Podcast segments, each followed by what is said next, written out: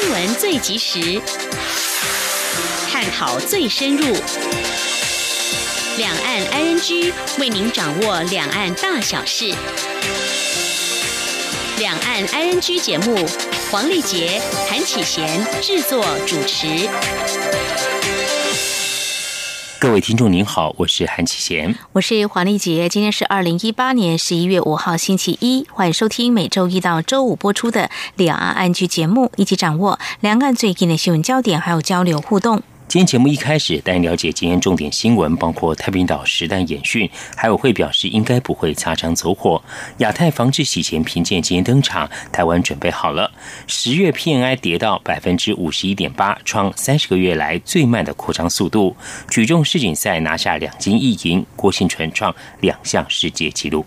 在掌握新闻重点过后，今天节目来关心一下青年的关心的焦点议题，来谈这个电竞产业很夯哦，不少青年勇于。挑战海内外的电竞大赛，台北城市科技大学日前在第二届的海峡两岸大学生电子竞技大赛活动当中，可以说是很厉害，在十九支的竞技当中，他们拿到冠军哦。在今天节目当中，稍后将会访问参赛团队，就是薛胜如教练，还有电脑与通讯工程系的詹义炫、陈博翰同学，来分享他们怎么样应应在这次比赛当中碰到这硬体设备不稳，而且在近乎体力透支情况之下，怎么样运用战术来制。胜。至于在节目第三单元万象 IG 中，今天我们来关心哦，中国大陆网络上流传一个影片，指出有一个男子同时娶了两个太太，婚礼的拱门上也印有两名女子的名字，但真相是只有一名新娘，而婚礼场地布置出了什么问题呢？此外，有一位舅舅开车载外甥到幼儿园，搞了个大乌龙，跑错了幼儿园，还板起脸来告诉外甥别想逃学，你给我进去。另外，台湾之前有个派出所的名称是乌龙派出所。你知道是位在哪里吗？稍后告诉您。好，我们接下来先来关心今天的重点新闻，轻松掌握的新闻 I N G。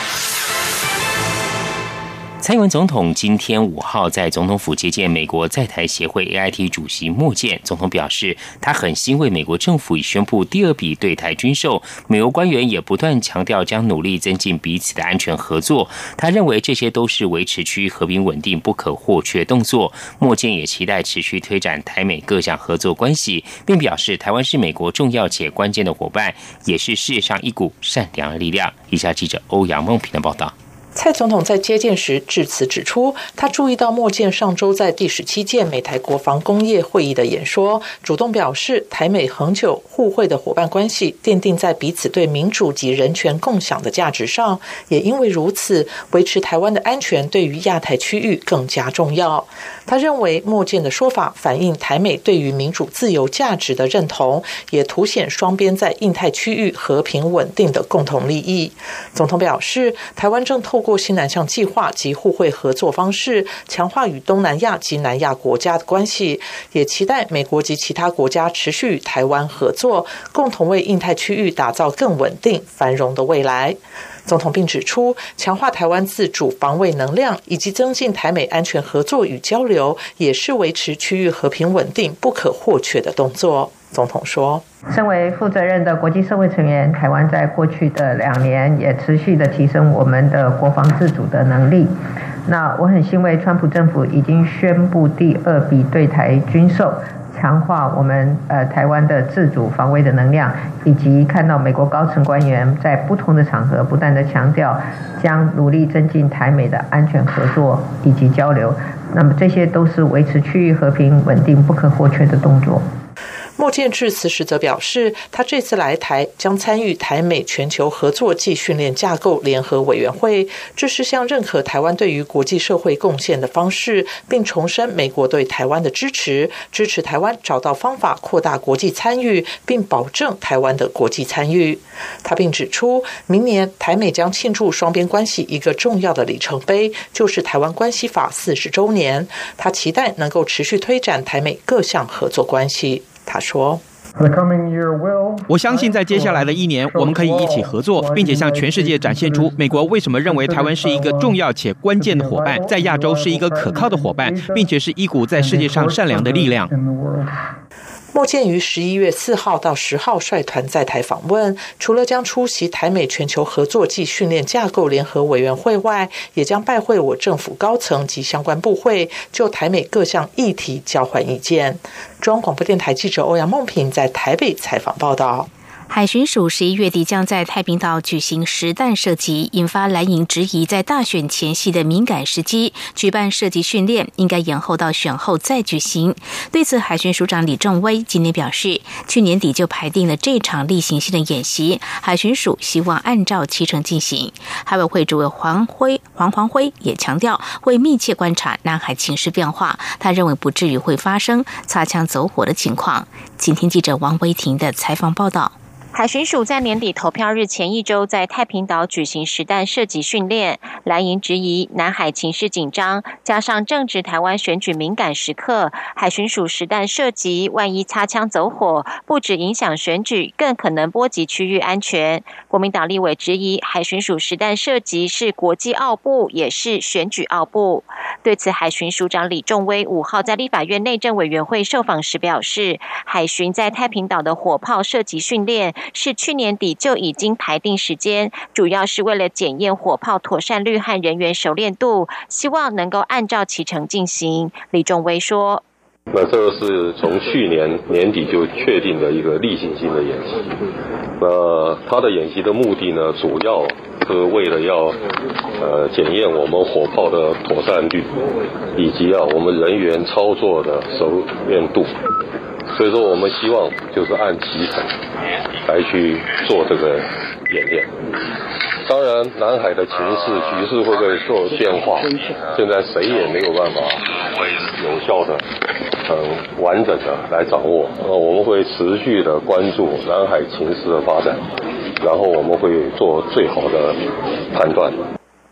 国民党立委曾明宗要求海巡署延后一周再举行。海委会主委黄黄辉在回答时表示，由于实弹射击必须向周遭各国公告，若延后进行，时程作业来不及。黄黄辉强调，实弹演训有划定区域范围，假设有突发状况会停止射击。他认为应该不会发生意外事件。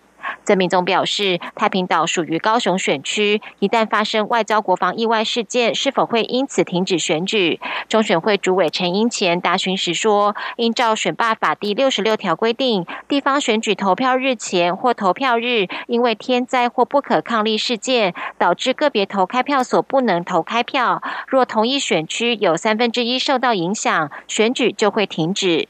曾明宗追问：目前看来，高雄选举是否会有停止的可能？陈英前回答：目前看来没有影响。中央广播电台记者王威婷采访报道。为了防止网络不实消息影响九合一大选，警政署成立了查缉假消息专责小组，查缉候选人及相关民众告发网络不实言论。警政署副署长邱风光今天五号表示，截至十月二号为止，受理了八十二件网络不实言论涉及选举案件，移送了五十七件，尚有二十五件正办中。台湾社运分子李明哲被关押在中国，日前无预警被移监。陆会主委陈明通今天在立法院表示，最近一次已经讲好让李明哲的妻子李静瑜去探监，但是李明哲突然被移监，陆会将会透过海基会向中国表示抗议。陈明通也表示，会安排李明哲的妻子李静瑜本月中旬再次探监。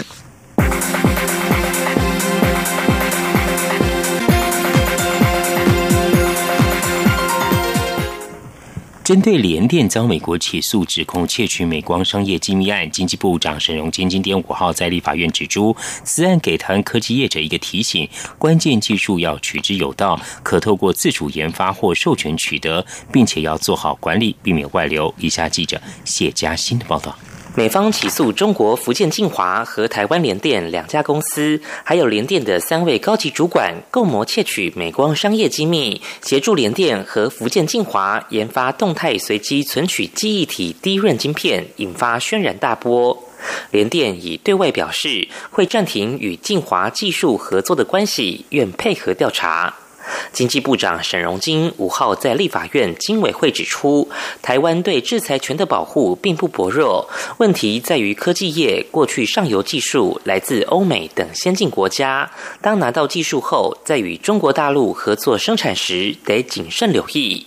对于这起案件是否会为台湾高科技业的制裁权保护案件掀起后续效应，他强调是给台湾科技业的一个提醒，关键技术务必要取之有道。他说：“我一直强调，一定要自主掌握，包括研发、自主研发，或者是去授权，哦，那这样就是我一直强调，关键技术要取之有道。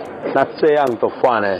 怎么样？我们整个公司企业营运起来就比较安心顺遂。沈荣金并提到，有了技术，一定要做好管理，避免技术流失或被离职同仁带走，才能避免类似事件重演。中央广广播电台记者谢嘉欣采访报道。台湾上一次经亚太防治洗钱组织第二轮相互评鉴已经是十年前，而为期两周的第三轮评鉴在今天正式登场。由于近几年国际积极执行防治洗钱和打击资恐，这次评鉴重要性更胜以往。台湾公司部门受评达到近百个单位，国家代表整个带弹，并且在今天上午还举行了开幕式，由行政院长赖清德领军宣誓，强调台湾已经准备好了，将会以最佳状态应战。争取最好的成绩。请听记者陈林信红的报道。暌违十年，亚太防治洗钱组织新一轮的相互评鉴五号于台湾正式登场。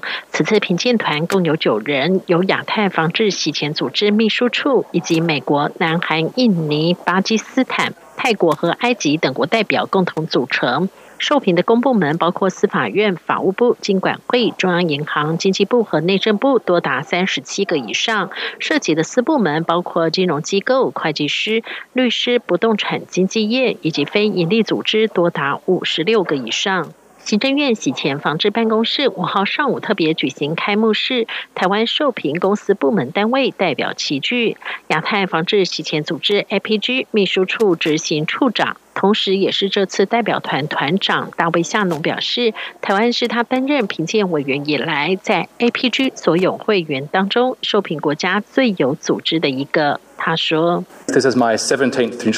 这是我第十七次的相互评鉴，到目前为止，我想台湾是有史以来我看过 APG 所有会员当中最有组织的一个。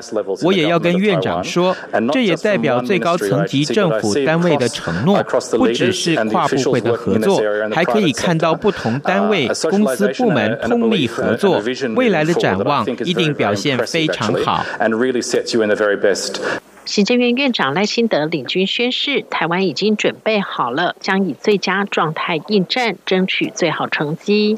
这一年多来，公司协力，从完善法制的基础，推动政策，并且提出行政方案，大家的努力呢，我也要表示感谢。那当然，我们还是最重要的，就是希望努力没有白费，还能够有好的成果。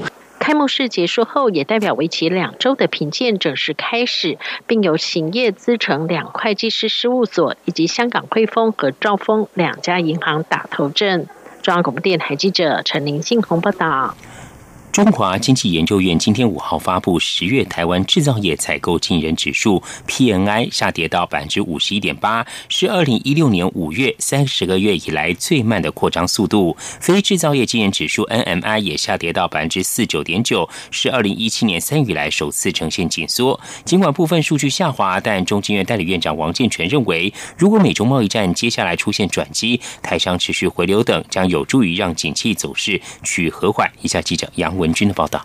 中华经济研究院五号发布十月经季节调整后的台湾制造业采购经理人指数 PMI 续跌二点一个百分点至百分之五十一点八，是二零一六年五月以来最慢扩张速度。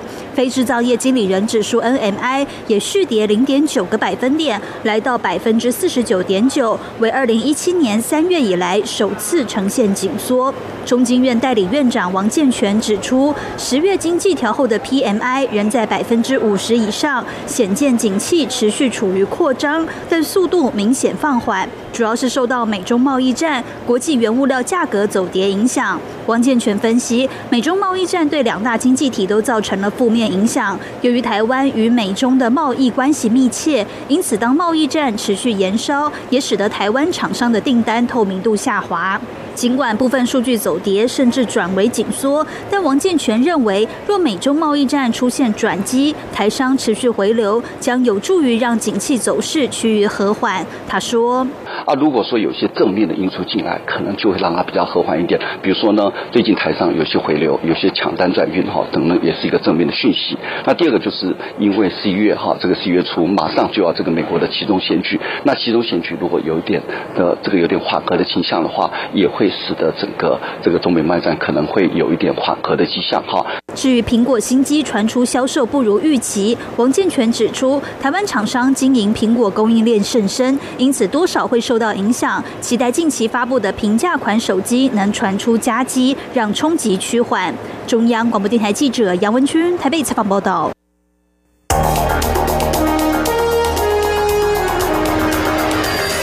最敏锐的新闻嗅觉延伸您的视野，让您听到最硬的两岸焦点。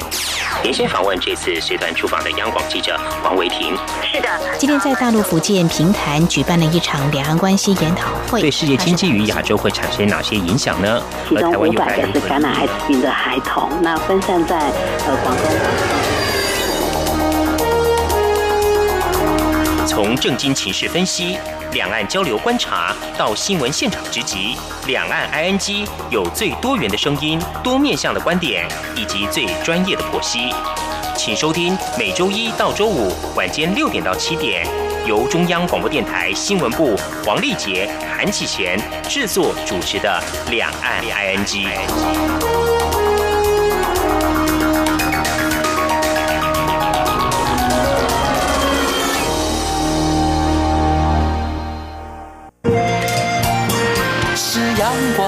光打开了世界之窗，是阳光翅膀，环绕着地球飞翔。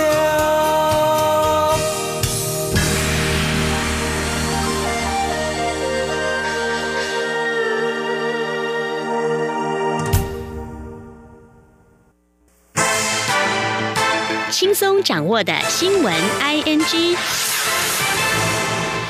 针对募兵制推动现况，国防部长严德发今天在立法院国防委员会表示，国军编制人数是十八万八千人，希望其中有九成是志愿役人力。目前的招募跟人力成长都很顺利，预期后年可以达成志愿役兵力十六万九千人这个目标。此外，今年首度招募的一年制志愿役预备军官，国防部表示，原定的八百个员额都已经招满，招募情况良好。请听记者王兆坤采访报。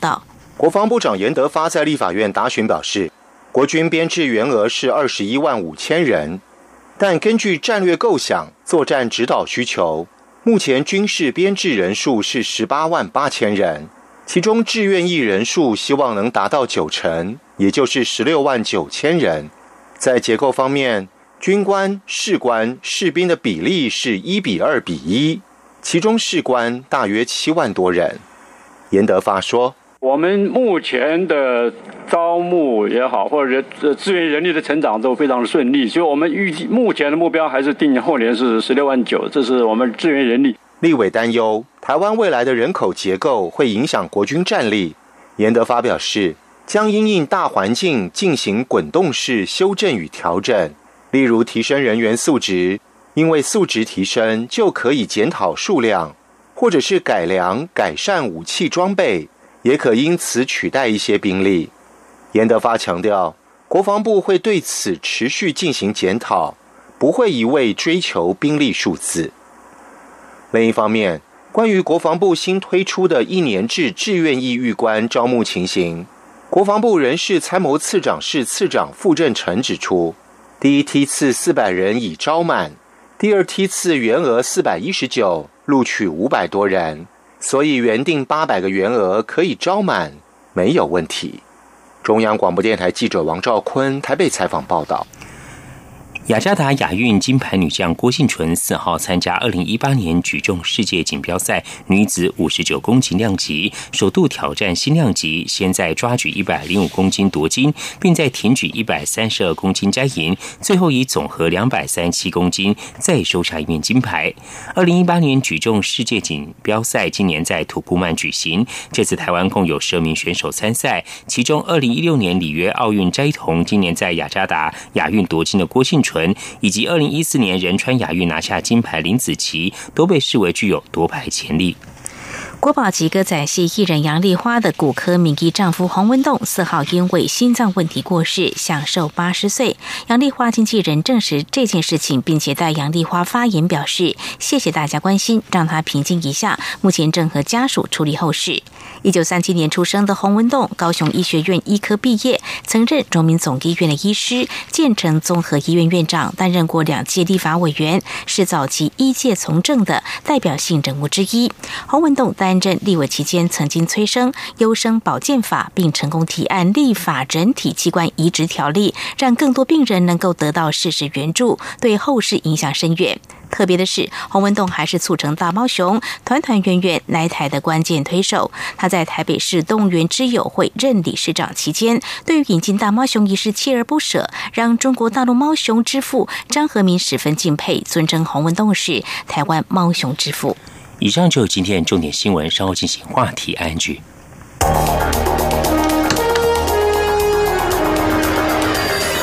最敏锐的新闻嗅觉，延伸您的视野，让您听到最硬的两岸焦点。连线访问这次随团出访的央广记者王维婷。是的，今天在大陆福建平潭举办了一场两岸关系研讨会，对世界经济与亚洲会产生哪些影响呢？其中五百个是感染艾滋病的孩童，那分散在呃广东。从正经情势分析。两岸交流观察到新闻现场直击，两岸 ING 有最多元的声音、多面向的观点以及最专业的剖析，请收听每周一到周五晚间六点到七点，由中央广播电台新闻部黄丽杰、韩启贤制作主持的《两岸 ING》。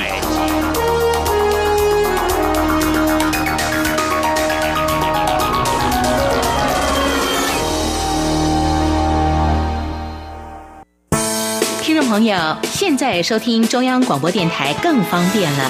除了短波收音机以及央广 RTI 网站，使用智慧型手机更能够让您随时随地、随走随听。不管您的手机是 iOS 还是 Android 系统，只要在 App Store 搜寻央广 Radio，下载完成之后，点选线上即时收听或随选收听，央广所有的节目通通任你听。还有，除了央广 Radio，你还可以下载央广 News APP 应用程式，一手掌握最热的新闻大事，全新收听体验，你还在等什么啊？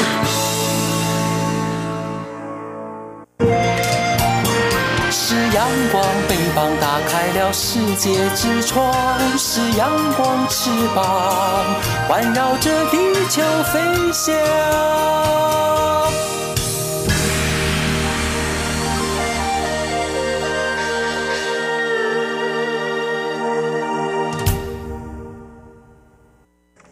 您最想关心的青年话题，ING。这里是中央广播电台，听众朋友现在所收听的节目是两岸安居。今年各式电竞大赛在台湾还有海外各地举办，那么吸引不少年轻朋友参加，竞争可以说相当激烈。第二届海峡两岸大学生电子。竞技大赛活动日前在苏州落幕，台北城市科技大学在两岸参赛队伍当中胜出，夺下了冠军宝座。而团队成员是如何击败对手？我们今天节目中很高兴访问到薛胜如教练和电脑与通讯工程系的詹义璇、陈博翰两位同学来分享运用哪些战术，还有克服了多少挑战。我们首先呢，先邀请薛胜如教练来跟我们分享。教练您好，大家好，两位主持人好。好，非常恭喜哦，教练。呃，你也是电通系的学生哦。嗯，对啊。现在是大二。对，和队员们一样。哇，好年轻哦！先谈谈，就是大家很好奇啊。虽然我们知道你们可能已经身经百战了，不过来谈谈这第二届的海峡两岸大学生竞技大赛是怎么样的进行方式呢？因为我们过去差不多五六天左右的时间，嗯然后他会带我们去各地旅游，就那附近旅游两三天左右之后，才会进入大赛的环节。那比赛的话是怎么样进行？是有二十几支队伍参赛，大家是抽签来分组比赛，还是怎么样子进行呢？呃，一开始会先抽签，然后打小组赛，每一队都打过一轮之后，用积分上去，呃，变八强。一路八强四强冠亚赛，真的很不容易哦。你们学校是怎么样组成这个参赛团队？这次有几位同学？包括我，就是六位同学进行这个游戏。这个已经是过去有的队伍，不是临时组成的。哦，好好。其实我刚刚已经先透露，就说贵校其实是身经百战，我们团队成员应该是默契十足。稍后呢，听众朋友一听，大概就可以了解哦。这个游戏的项目之前就已经选定了吗？嗯。嗯，游戏项目一开始就确定是这个这款游戏的。哦，是什么呢？英雄联盟。英雄联盟哦，很夯哦，大家应应该是非常熟练呢。可是要经过很多的准备哦。你们团队怎么样加强这方面的练习准备呢？嗯，在接到这比赛前，我们就是都是个人训练为主。接到比赛之后，我们就确定确定比赛之后，我们才加强团练的部分，将过去训练到的东西把它带回来才是重点。哦，哎，教练，那可以跟我们讲一下，这个在这个团练的时候啊，呃，是怎么样来呃训练呢？或加强哪个部分？这个彼此之间的默契或这个战术培养是怎么样来进行呢？主要还是沟通吧。团练就是把个人能力全部加起来变五个人，那默契的部分就会变成说，假设一加一也许不会等于二，就是为了让它可以等于二或甚至大于二。哦，嗯哼，这个讲起来有点抽象，可不可以举个例子？怎么样一加一变成二？比如说两个人都很强，都个人能力很强，可是如果意见冲突的时候，比如说一个人想进，一个人想退，那这样出现落差的时候，那进的那个人可能反而会先被收拾，然后反而退的那个也不知道该怎么办。如果两边默契好的时候，变了之后，有人要进的时候，另一个人会愿意跟着，可能就会变一个很好的进攻。哦，是，哎，教练，您刚刚谈到说，除了这个个人技巧，这个团队合作，你们也加强了训练，那有做一些模拟赛吗？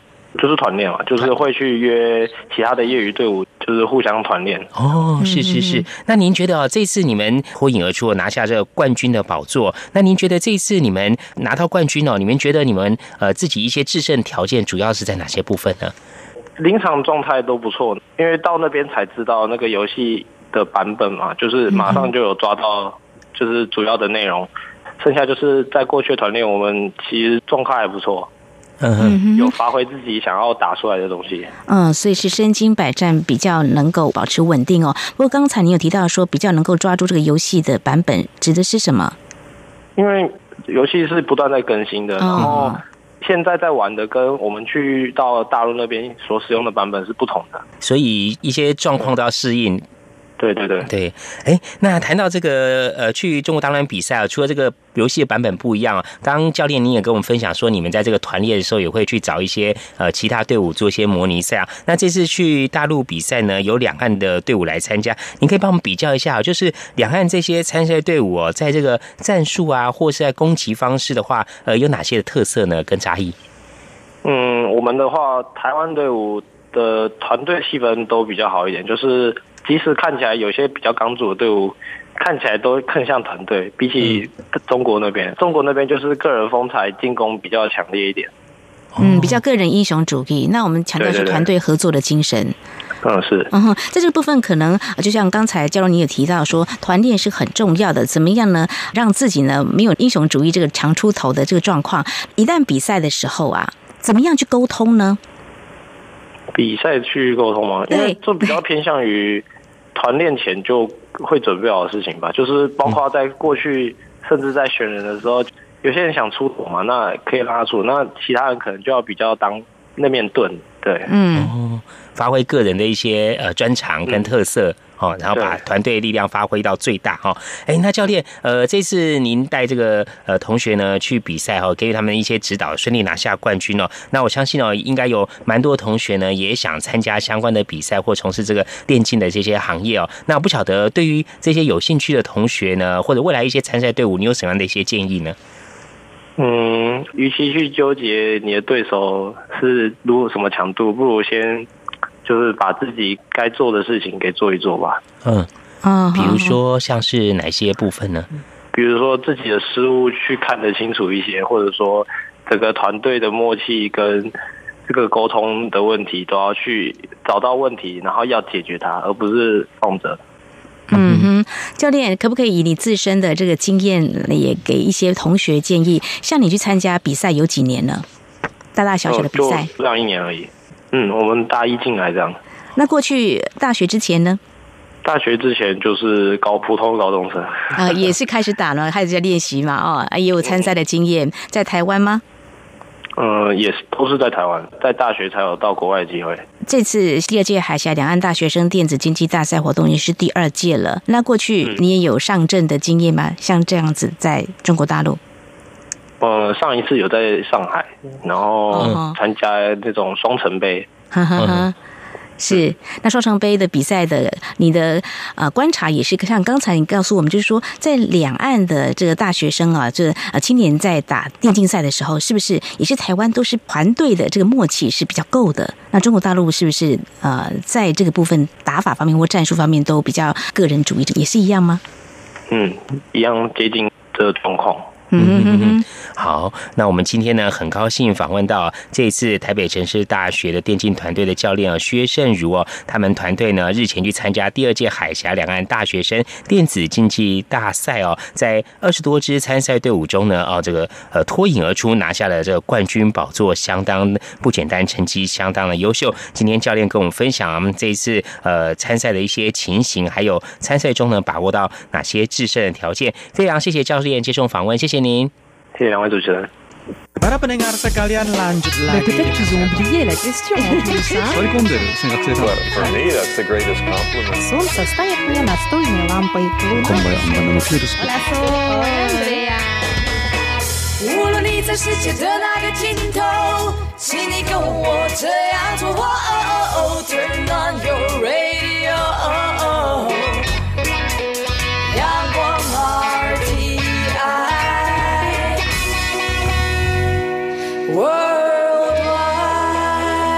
央广，联系世界的桥梁。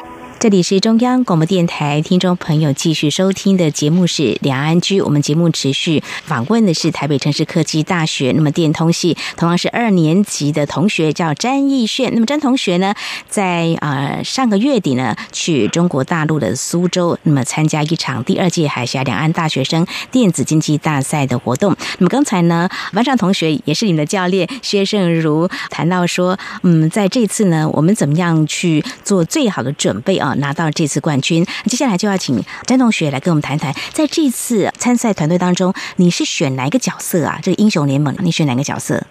呃，我选的是比较 carry 的一些角色，哦，就是比较容易打破口的角色。有分那种帮队友的，可能是保队友的一些中路辅助型的角色，然后或是打输出的中路角色。那我这次选的是比较 carry 的角色哦，所以詹同学就是说，你们在团队中有些人负责防守，有些人负责进攻，有些人做联络或者是协助这个部分，不同的角色扮演。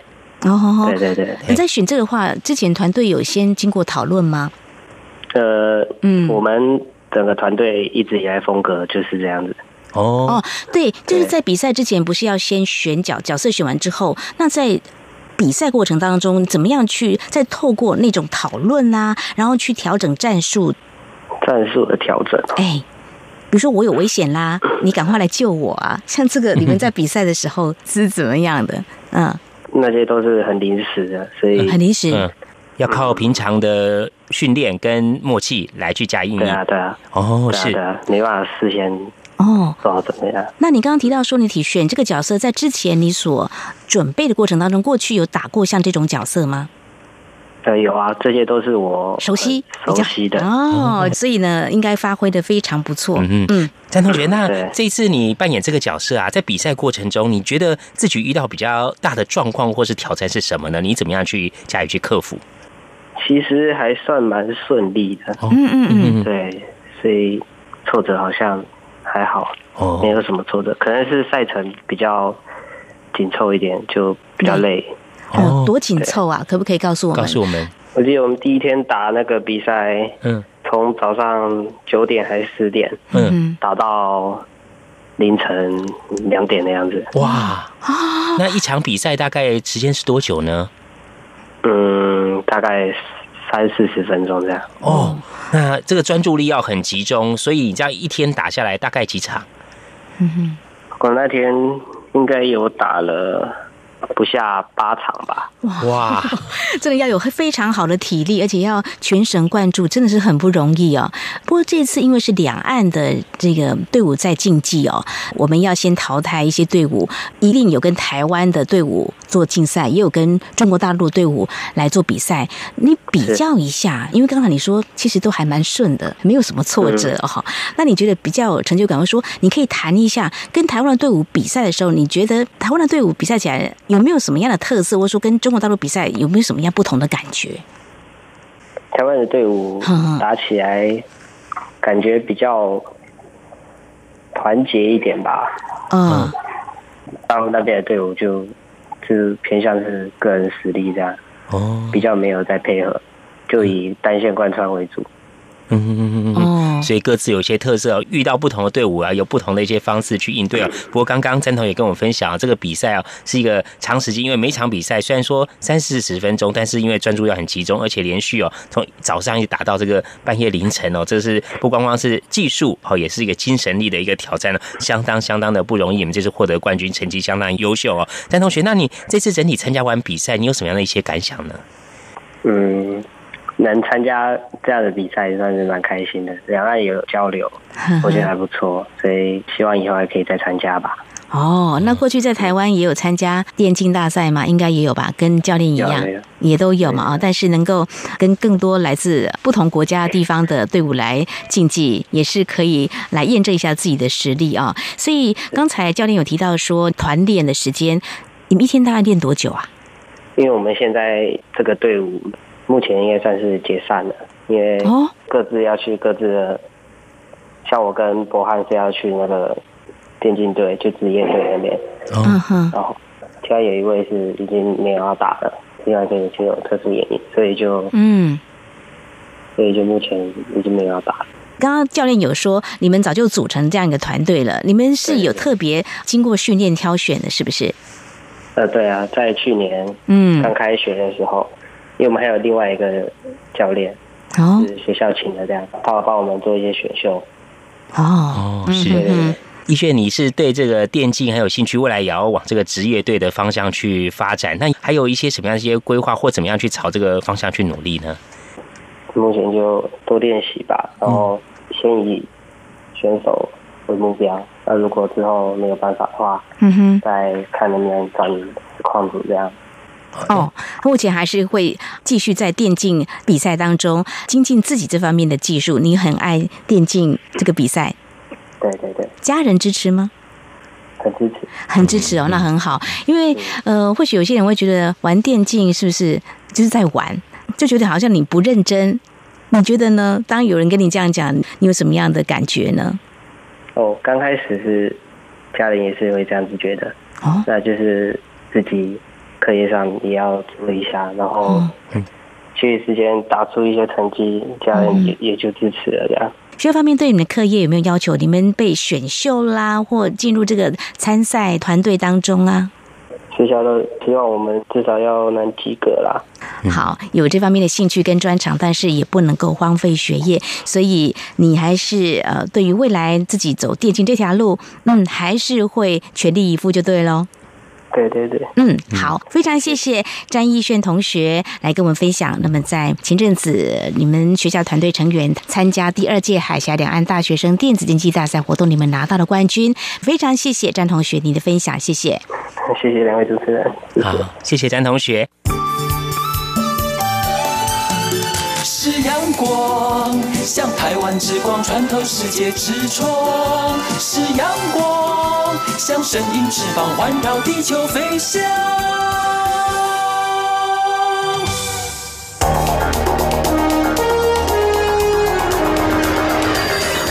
最敏锐的新闻嗅觉，延伸您的视野，让您听到最硬的两岸焦点。连线访问这次随团出访的央广记者王维婷。是的，今天在大陆福建平潭举办了一场两岸关系研讨会，对世界经济与亚洲会产生哪些影响呢？其中五百个是感染艾滋病的孩童，那分散在呃广东。从政经情势分析、两岸交流观察到新闻现场直击，两岸 ING 有最多元的声音、多面向的观点以及最专业的剖析。请收听每周一到周五晚间六点到七点，由中央广播电台新闻部黄丽杰、韩启贤制作主持的《两岸 ING》。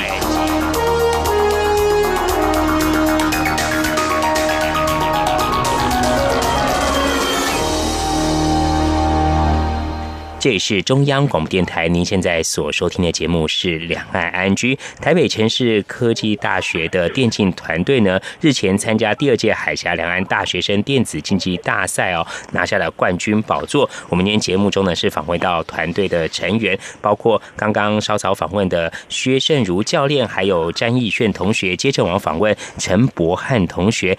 博翰，你可以先跟听众朋友说明一下，呃，这次你在参赛队伍中是担任什么样的角色呢？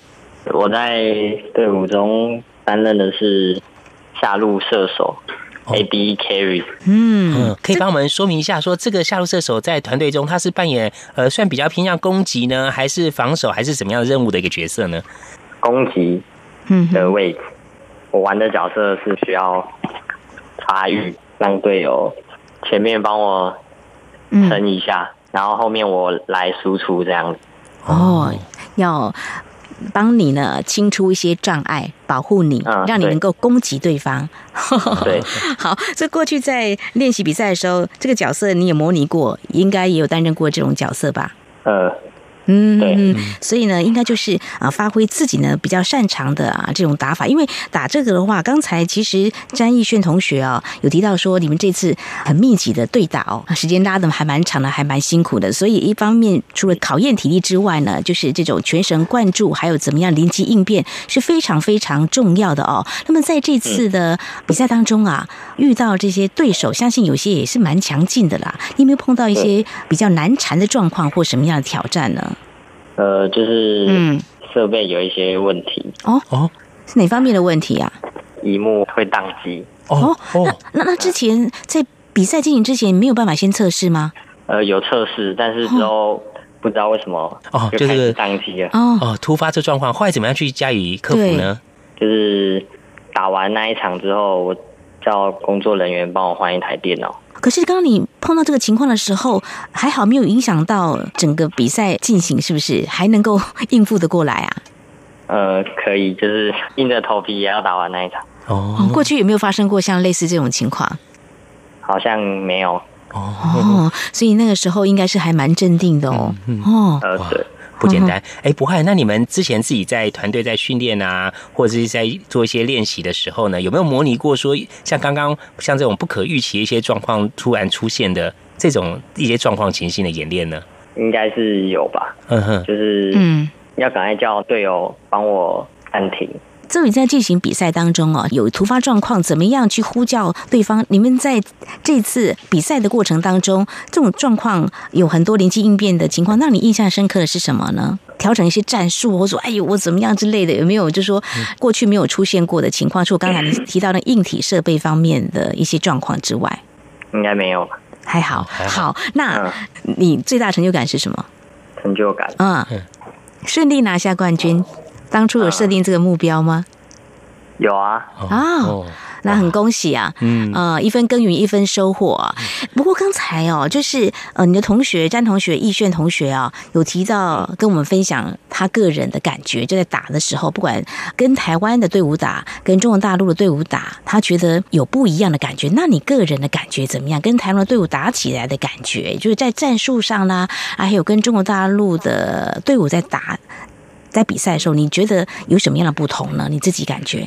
觉得台湾队伍的打法就是，嗯，感觉他们就是五个人都会团队合作，都有在沟通。然后大陆那边的队伍就是他们谁比较强，谁就要去 carry 这样子。啊，然后都会把那个资源给那个比较强的人。嗯嗯嗯嗯嗯。所以会有不同的一些风格啊，所以在面对比赛中，呃，你们团队呢也是沿途的过关斩将，一路打到冠军赛，最后拿下冠军，相当不简单了。哎，那博翰，那整体参加完比赛啊，你自己有什么样的收获跟感想呢？收获就是感觉，嗯，这次的冠军得来不易，因为这个时间是很长哈，然后对要这么多场，然后又有不同的队伍这样子，对。等太久了，我们的那个嗯精神跟状态都没有很好，这对你们体力也是一大考验。不过你们都撑过来了哈，真的是还蛮不简单的哦。你们才大二，包括你，还有张逸轩同学，还有你们的教练哦，你们都是同系的同学哦，所以你也很早就接触电竞喽，很早就开始玩了。哦，大概多什么时候呢？呃，国中的时候。国中，哦，就开始就有兴趣。那什么时候开始比赛呢？接触到比赛，去参加比赛。参加比赛就是大一的时候哦，才开始比赛。就是加入这个团队。哎，不过你当初你们学校要组这个团队的话，你是在怎么样的情况下加入这个团队呢？是自己主动报名吗？还是怎么样？对，就是知道这间学校要组一个团队，然后打比赛，然后我就主动报名了。哦，嗯嗯嗯，这次你们拿下冠军哦，成绩相当不简单。那你对未来的话，自己在这方面电竞比赛啊，呃，有什么样的一些规划呢？或者有一些什么样努力的方向呢？嗯，就是希望之后可以当电竞选手，然后磨练自己。嗯哼哼哼，好，有这个目标的话，就要持续来努力。我刚才我也问过你的同学，就是詹同学，就说喜欢电竞嘛，一般人都会觉得好像玩电竞是。不太喜欢念书，或者是说 比较不支持家里面的人，爸爸妈妈呢？家里面的人对于投入这个电竞方面的这个训练啊，或参加比赛，态度怎么样呢？还蛮支持我的，嗯哼。虽然他们不是很懂 懂电竞，但是他们知道我在做我自己喜欢的事情，嗯哼。然后我也有打出一些成绩，嗯哼。然后他们就很支持我。嗯哼嗯哼，哦，我们从博汉经验的分享哦，他对这个电竞很有兴趣哦，也很努力，然后参加这个比赛，还有这个训练哦，然后呢，这次呢，呃，整个团队去中国大陆的江苏比赛第二届海峡两岸大学生电子竞技大赛呢，团队有获得了冠军哦，过程中呢是相当不容易哦，克服了很多的这个挑战，包括您刚刚跟我们分享说，中间还有发生一度这个硬体有这个出现故障的情形，然后这个是整个比赛时间呢，从早上打到凌晨。哦呃，时间拖得很长，专注力要很集中，这相当相当不简单。不过呢，克服了种种困难呢，拿下冠军，真的是相当令人这个觉得非常不简单哦。好，我们今天节目中呢，非常高兴访问到陈博汉同学，跟我们分享他这次去参赛情形，还有一些感想。非常谢谢博汉接受访问，谢谢您。谢谢谢谢两位主持人，谢谢博翰，同时也非常恭喜台北城市科技大学团队在这次的比赛当中，就是第二届海峡两岸大学生电子竞技大赛活动获得了冠军。那么也非常谢谢刚才接受访问的薛胜如教练，还有詹义炫同学，谢谢三位，谢谢，谢谢。锐的新闻嗅觉，延伸您的视野。让您听到最硬的两岸焦点。连线访问这次随团出访的央广记者王维婷。是的，今天在大陆福建平潭举办了一场两岸关系研讨会，对世界经济与亚洲会产生哪些影响呢？其中五百个是感染艾滋病的孩童，那分散在呃广东。从正经情势分析。两岸交流观察到新闻现场直击，两岸 ING 有最多元的声音、多面向的观点以及最专业的剖析。请收听每周一到周五晚间六点到七点，由中央广播电台新闻部黄丽杰、韩启贤制作主持的《两岸 ING》。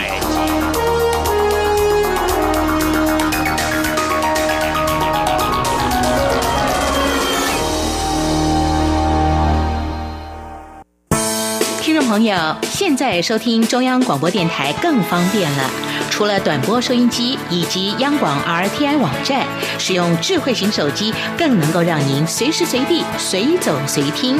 不管您的手机是 iOS 还是 Android 系统，只要在 App Store 搜寻央广 Radio，下载完成之后，点选线上即时收听或随选收听，央广所有的节目通通任你听。还有，除了央广 Radio，你还可以下载央广 News APP 应用程式，一手掌握最热的新闻大事，全新收听体验，你还在等什么啊？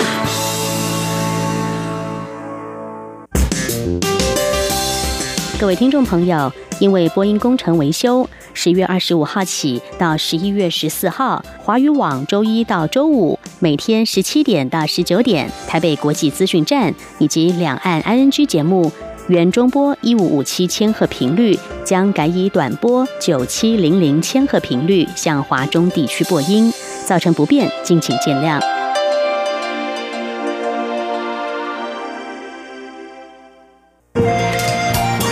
是阳光，翅膀打开了世界之窗，是阳光翅膀环绕着地球飞翔。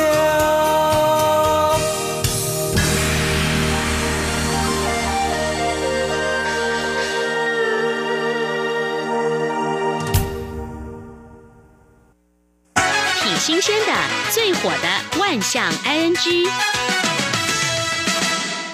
这里是中央广播电台，您现在所收听的节目是两岸 G，到了万象 ING 单元。丽姐，最近有一则新闻，这名男子真的想齐人之福吗？嗯，这是发生在中国大陆辽宁有一婚宴，嗯，有人就拍了一段视频啊，嗯，很妙了。视频的确是有两名穿婚纱女子一同走上舞台，手牵手哦，而且看到会场门口的拱门上面有把这个新人名字给秀出来，嗯，果然在新娘的时候有两个。啊！大家觉得说怎么会这样子呢？哎，公然就娶两个太太呀？这这个啊，好了，就大家赶快就去问，就问了办喜宴这个饭店的相关人员。这经理解释啊，他说实际上这婚礼只有一位新娘。嗯，那为什么会有两个名字？哎，他说这中间有两个层次。首先在这拱门这个部分啊，这个新娘呢，因为她改过名字哦，所以他怕说他比较早期他的同学或他早期认识朋友来之后想说。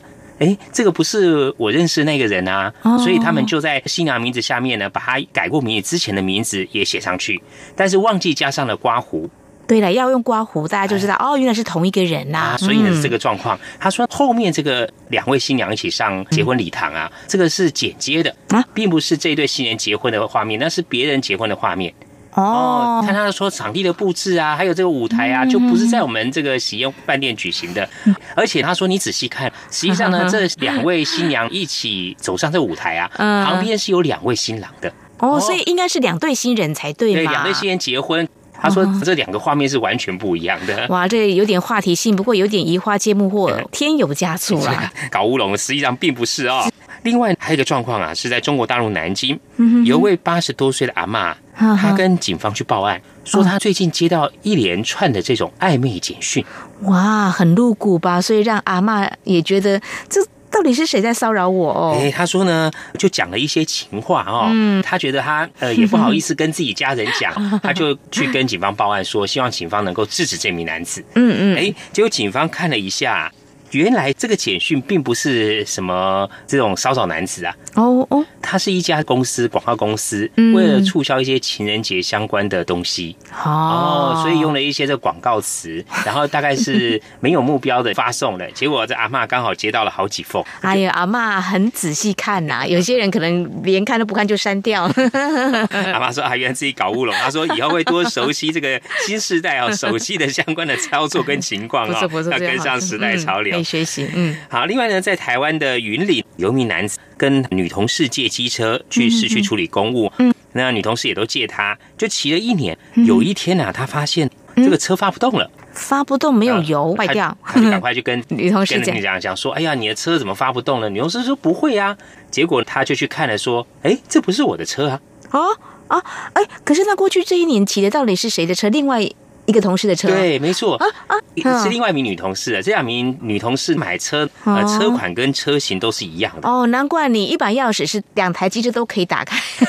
这名男同事讲说啊，他说他有时候骑啊，会发现这个钥匙孔会卡卡的。但是呢，他就可能比较大力一点，还是把它 硬给他开了。最后这名被骑错车的女同事啊，她讲说，她觉得很奇怪，她每次加满油啊，只要提到公司之后，下班要去骑车的时候，就发现奇怪，怎么油都好像都会少一格。啊然后这个后照镜呢，也常常本来是很正常的，也可能歪了一下。她说没想到原来这名同事骑错车，骑了一一年多。哇，真是没想到。不过她也一笑置之啊，就说记得要还我油钱就对。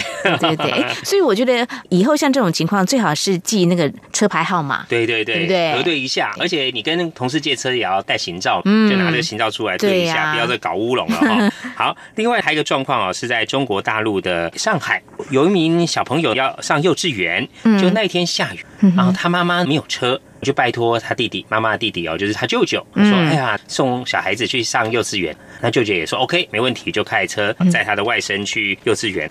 就到了幼稚园门口时候，他外甥就跟他讲说：“舅舅，这个不是我的幼稚园啊！”啊舅舅就讲说：“你不要逃课，不要不想上课，你给我进去。”结果他讲了两三次，舅舅都一样说：“赶快进去，不要吵了。”这个小朋友就被送进去。这个小朋友很气，嗯嗯，他想说。看到这个幼稚园装扮的也很漂亮，很可爱，他也好奇心想说，反正舅舅不听我讲的话，我就走进去了。嗯嗯结果 后来这个所幼稚园老师点名的时候，哎，其他班上怎么多了一名陌生的小孩？原来是送错幼稚园了呗。对，啊，一问之下才知道说啊，原来是跑错幼稚园，就报警啊。那警方就询问这名小朋友说：“你知道你爸爸妈妈的电话吗？”他说不知道。那你知道你舅舅电话也不知道？嗯，这没有办法啦。最后呢，就委托一名女警开车。带着这小朋友到街上去绕，看有没有附近他熟悉的街道，就好不容易才找到这个小男孩的爸爸。哦，所以这舅舅太坚持，结果这个闹大了啊，搞搞乌龙了。对，最后这舅舅说啊，他以后会仔细听他小外甥讲的话。对，那另外还有一个搞乌龙状况是发生在英国。这个英国在二零一三年就有一些专家提倡说啊，如果这个体重太重、嗯，太胖的人坐飞机，因为他比较重。所以航空公司这个飞机可能要耗费比较多的油料载重，就好像行李越重越付费这种概念。所以呢，如果你到达一定重量以上，你可能要买两张座位。嗯，哦，就买两张票，那你自己这样坐起来比较舒服。嗯，那有一些英国航空公司呢，开始实行了这个计划。嗯，在英国南威尔斯这个地方呢，有一名男子啊。他就超重了，嗯啊，那航空跟他讲说你要买两张票啊，这名男子也买了，就买了来回票，嗯，结果让他很气愤的是啊，去程的时候那一排位置是三个，假设是 A、B、C，他是 A 跟 C。啊，没有连号就对了。没有连号，那 B 中间还坐了一个人。哎，这很奇怪，明明就说买了两个位置，为什么这个不太我我也没办法接受。然后呢，他就只好跟中间买到 B 位置的人商量一下，说啊，那你看你要坐 A 还是坐 C 哦？那我就坐另外两个啊。对方也讲说好，没关系。嗯。结果回程的时候更夸张啊，他这个位置不是这样 A、B、C 这样隔开，他是隔了两排。哦，那更不可能做啦。所以我觉得这个票务人员这个是比较有问题，在这个地方，他愿意付两个位置的钱嘛？对对，但是你应该细心他。那个有办法注明这个到底细节部分是怎么样？结果这名男子他说他很气哦，他说隔开之后，他这个事情他问来问去的时候，还有跟前面这个原先坐在中间这个乘客商量的时候啊，附近的乘客就很好奇说：“那你为什么买两张票啊？”觉得自己很拍谁，就还要跟其他乘客来解释哦。他觉得航空公司搞这个大乌龙。好，我们今天讲到这个乌龙，其实，在台湾。有个派出所呢，以前真的叫乌龙派出所。嗯嗯，有之前在节目当中我们提到说很多很有趣的地名，所以有个乌龙派出所。这是在东港有一个，现在目前改名叫新隆派出所，它原名乌龙派出所。民国八十年，当时有上级长官来巡视，觉得说，哎，这个派出所如果叫乌龙派出所，人家会不会认为搞乌龙啊？啊 啊，就是说改个名字好了，所以呢就改成叫做新龙派出所。哦，哎，不过因为在日本有一个卡通片叫做《乌龙派出所》，对，哎，里面有个主角叫两金勘吉啊，很受大家欢迎哦，喜爱。所以呢，这个派出所它在前面它是有一个铁马驿站，就是让一些自行车骑士环岛的啊，或者是要骑长城自行车在这边休息啊、喝茶，还有打轮胎的气压，所以就把这个休息站取名叫做乌龙铁马休息站。哇，其实我觉得这个虽然听起来有点乌龙，有点有些人觉得不太好，可是我觉得还挺有意思的，蛮有趣的哦。派出所啊，嗯，也找他们所内同仁。跟日本卡通乌龙派出所里面就那种两金看起很像人，出来拍一些照片，然后做一些人形立牌，来做一些政令的宣导啊，或者要注意事项宣导，让警察跟民众可以更为亲近。很夯的景点啊，听众朋友，我们还是在吃乌龙面啊，没有人改啊。如果说以后有机会去东港玩的时候呢，如果有时间的话，可以去那边看一看哦。嗯，好，这是今天万象 IG 提供给听众朋友做参考。节目尾声跟听众朋友提醒哦，如果说你要跟我们互动交流，管道非常的多。如果您来信的话，写传统信件，我们的地址是台湾台北市北安路五十五号，写到两岸安居节目收就可以喽。或者利用电子邮件来告诉我们，两岸安居有两个电子邮件信箱，一个是 i n g at r t i 点 o r g 点 t w，另外一个是 QQ 信箱一四七四七一七四零零 at qq dot com。另外，我们也可以通过 QQ 即时通讯即时互动，两岸的 QQ 码就是一四七四七一七四零零。还有听众朋友，我们也非常欢迎加入两岸局节目的粉丝团哦。你在脸书的搜寻栏位上打上“两岸安居”来搜寻就可以喽。以上就是我们今天节目内容，非常感谢听众朋友们的收听，祝福你，我们下次同时间空中再会，拜拜。